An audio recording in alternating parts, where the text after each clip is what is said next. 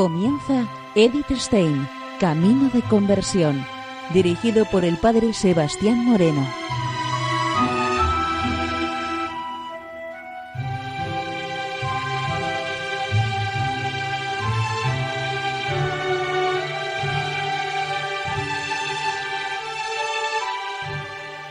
Muy buenos días, no de Dios. Seguimos conociendo a Edith Stein, Camino de Conversión. Acabamos de celebrar durante estos días las fiestas navideñas y precisamente ayer celebramos y terminábamos estos días de Navidad con la fiesta del bautismo del Señor. Ojalá que también nosotros sepamos recordar nuestro propio bautismo y todas las implicaciones y consecuencias que trae dentro de nuestra vida.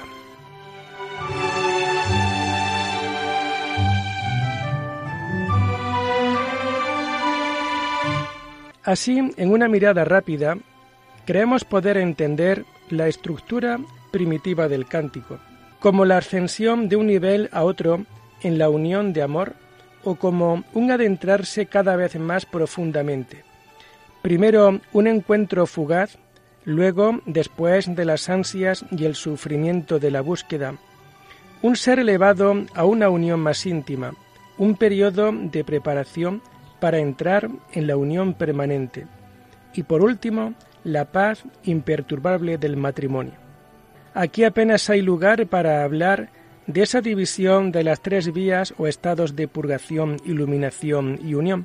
Son más bien tres efectos que se entremezclan en toda la vida de gracia y sobre todo el recorrido del camino místico.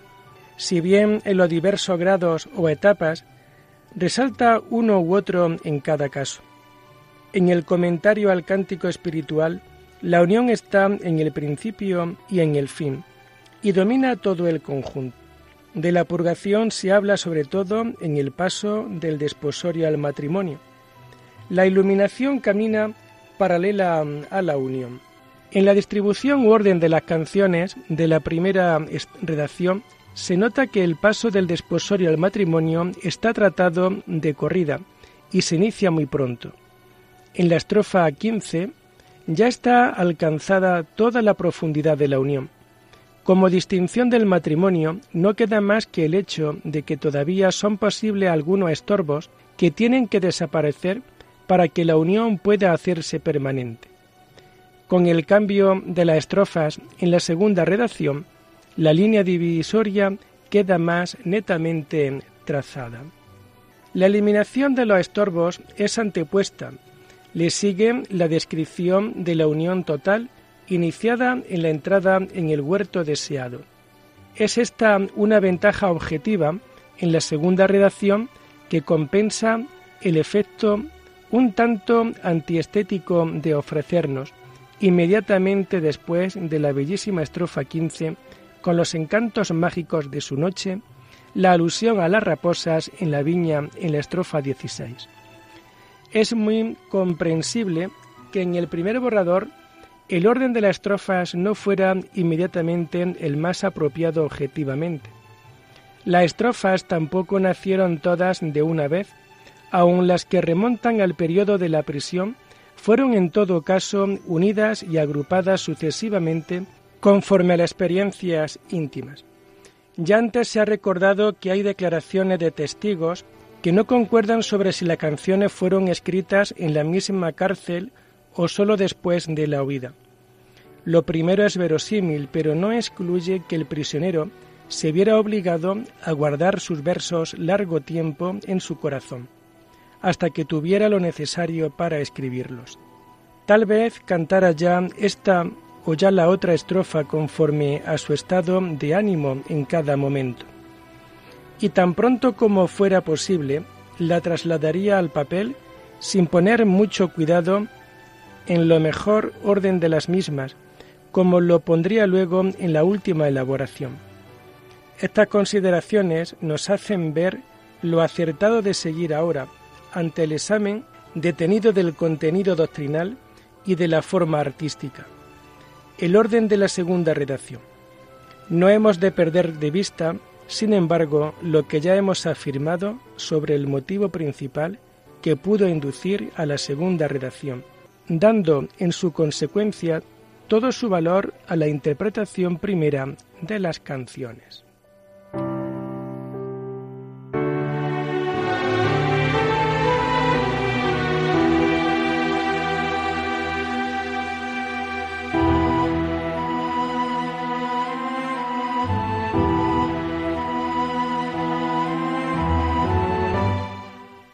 Nos comenta Edith Stein lo siguiente.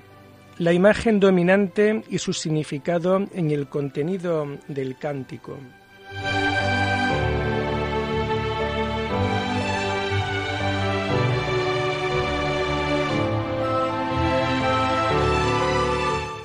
La primera visión sumaria solo pretendía descubrir el sentido del conjunto, ha sido difícil dar un significado por la cantidad de detalles.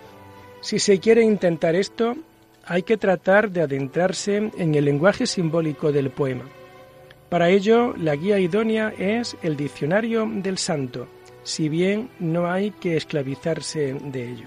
El tono fundamental del cántico se caracteriza por la tensión del alma amante entre el ansia dolorosa y el dichoso encuentro.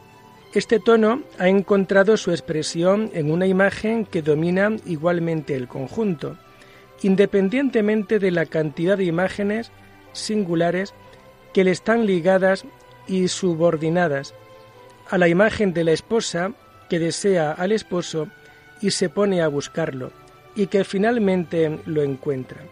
Esto no es nada nuevo para nosotros. También en el poema de la noche ya abandona la esposa su casa para apresurarse hacia el amado. También en la llama de amor, ella se dirige al esposo.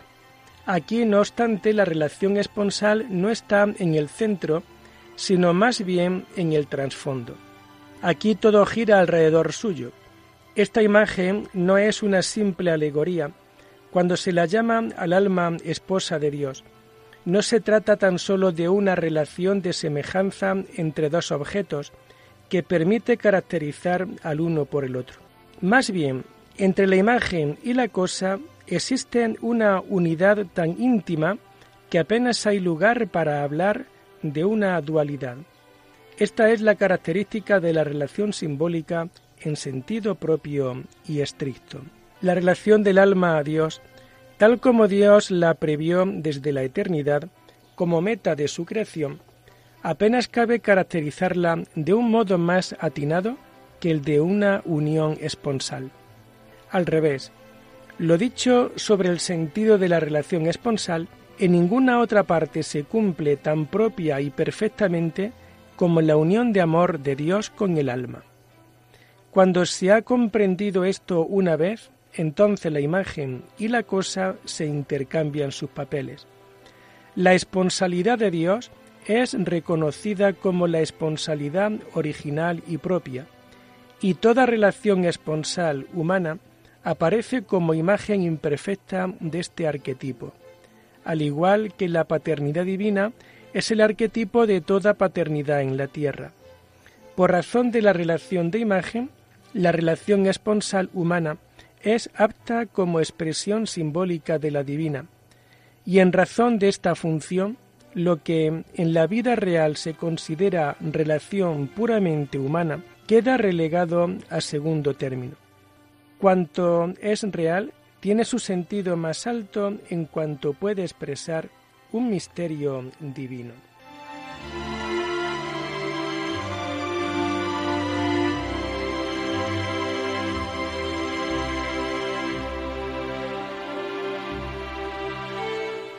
El símbolo de la esposa y las otras imágenes. ¿En qué relación se encuentra esta imagen predominante, el símbolo de la esposa, con la múltiple variedad de representaciones alegóricas? ¿Hay que considerar estas imágenes como ficciones arbitrarias del poeta o como inspiraciones del Espíritu Santo? Esta pregunta le fue hecha al propio santo por la hermana Magdalena del Espíritu Santo, ella escribe en su testimonio que Juan había dejado en el convento de Beas su cuaderno con las poesías compuestas en la cárcel y que la pidieron a ella que sacara algunas copias. Ella estaba maravillada de la viveza del lenguaje, de la hermosura y delicada precisión de la expresión. Así preguntó un día al poeta si Dios le había inspirado tales palabras, tan llenas de sentido y tan bellas. Él contestó, Hijas, unas veces me las daba Dios y otras la buscaba yo. Una información parecida se puede deducir de la obra misma. En el prólogo se acentúa que las estrofas han sido infundidas por el espíritu del amor y que por eso es imposible poder encontrar las palabras justas para explicarlas.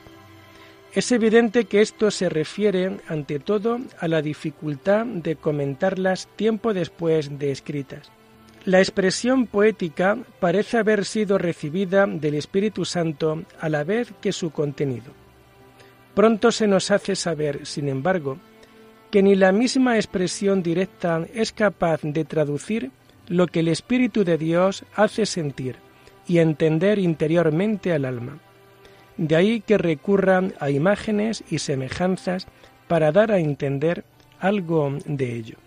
Por consiguiente, hay en la experiencia del místico algo puramente espiritual e íntimo que hay que distinguir en su expresión verbal. Y esta plenitud del espíritu, carente de modos y formas, jamás se dejará encerrar del todo en palabras. El recurso a las imágenes y comparaciones puede explicarse como un intento por hallar la expresión adecuada, pero puede ser también un recurrir a algo que el Espíritu de Dios ofrece. Cuando Juan usa imágenes tomadas en la Sagrada Escritura, que con frecuencia producen una impresión tan rara y se prestan a ser mal interpretadas, podemos pensar en una ayuda sobrenatural incluso en la expresión verbal. El concepto de inspiración no se debe concebir ciertamente de modo que no sólo todo cuanto digan los escritores sagrados, sino también todas las imágenes y palabras hayan de ser tomadas como de inspiración divina. Sin embargo, en muchos pasajes resulta evidente que hasta la palabra externa hay que entenderla literalmente como palabra de Dios. Es cosa que según declaración propia también le pasó a San Juan de la Cruz. Pero aún en los casos en que buscaba la expresión, no se excluye la ayuda del Espíritu Santo. La viveza de su imaginación de artista, agudizada por su situación violenta y sobrenatural, de incomunicación de todo lo que pudiera contentar a los sentidos externos, era capaz de encantar a su alma con una profusión de imágenes de lo más variopinto. Si estas imágenes están en consonancia con lo que el poeta experimenta en su interior, esto ya no cabe atribuirlo a su imaginación ni tampoco a una significación arbitraria. Él encuentra en las imágenes la expresión buscada para lo indecible, el Espíritu Santo le revela el sentido espiritual de esta variopinta abundancia sensorial y le dirige en su elección. Así se comprende la unidad del conjunto y la íntima fuerza de convicción de las imágenes. Sin duda, esto no vale para todas. Algunas han sido elegidas seguramente de manera natural e incluso hasta buscada en el sentido laborioso de la palabra, y más a menudo esto es aplicable más que a las imágenes mismas, a los comentarios sucesivos.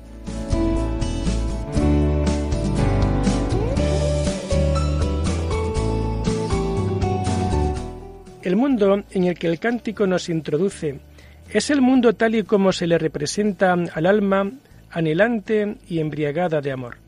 Ella sale solamente para buscar al amado. En todas partes se preocupa por descubrir huellas de su amado. Todo lo recuerda a él y tiene sentido para ella si le dan noticia de él y lo pueden llevar mensaje. Como cierto fugitivo que asoma veloz saliendo por un bosque y desaparece en cuanto ha sido avistado por el ojo de un hombre, Así se comportó el Señor en los primeros encuentros. Se mostró al alma, pero desapareció antes de que ella le pudiera dar alcance. La fuente cristalina que ofrece refrigerio a la viajera errante es para ella la fe. Pura es la verdad que ella ofrece. Libre de toda mancha de error, y de ella brota el agua de la vida que salta hasta la vida eterna. Anhelante se inclina ante ella. ¿No podría reflejarse en este claro espejo los ojos de su amado? Sus ojos son los rayos divinos que en lo más íntimo le embistieron, la iluminaron y la inflamaron se siente siempre bajo su mirada, así también dibujado en sus entrañas. Todo esto es evidentemente fácil de entender en la situación general, pero cuando además el comentario nos dice que los semblantes son los artículos de la fe, los cuales nos reflejan las verdades divinas, encubiertas e imperfectamente, estos semblantes son llamados plateados, porque el oro puro de la verdad se nos presenta como cubierto de una capa de plata. Entonces, perderemos de vista el cuadro gráfico y no acertamos a descubrir relación alguna con el símbolo que nos guiaba. Estamos ante una interpretación puramente racional y artística que, en atención a la autoridad del poeta y comentarista, podemos aceptar o no, puesto que él mismo nos ha dado libertad. Entonces tiene lugar lo que ha sido largamente ansiado e implorado. De repente e inesperadamente, la buscadora se encuentra con la mirada de los ojos divinos. Su ardiente deseo ha movido al amado a visitar a su esposa casta y delicada y amorosamente con tan grande fuerza y amor. También esta vez ha parecido como el ciervo por el otero, es decir, en la alta atalaya de la contemplación.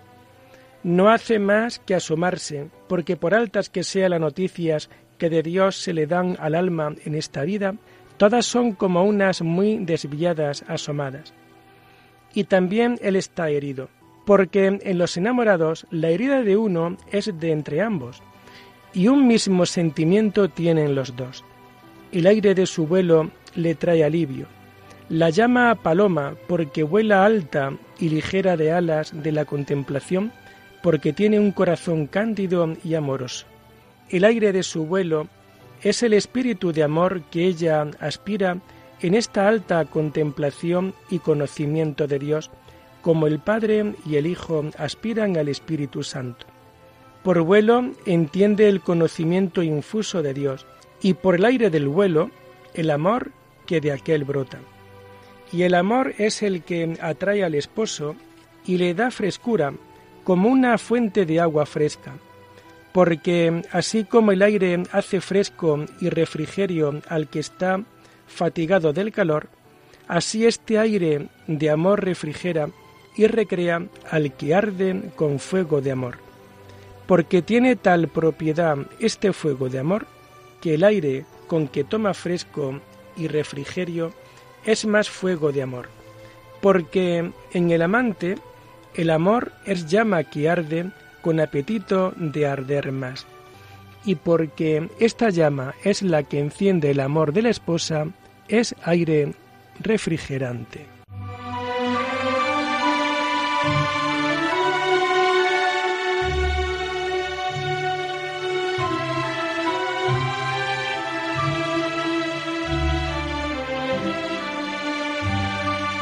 Han escuchado Edith Stein, Camino de Conversión, con el padre Sebastián Moreno.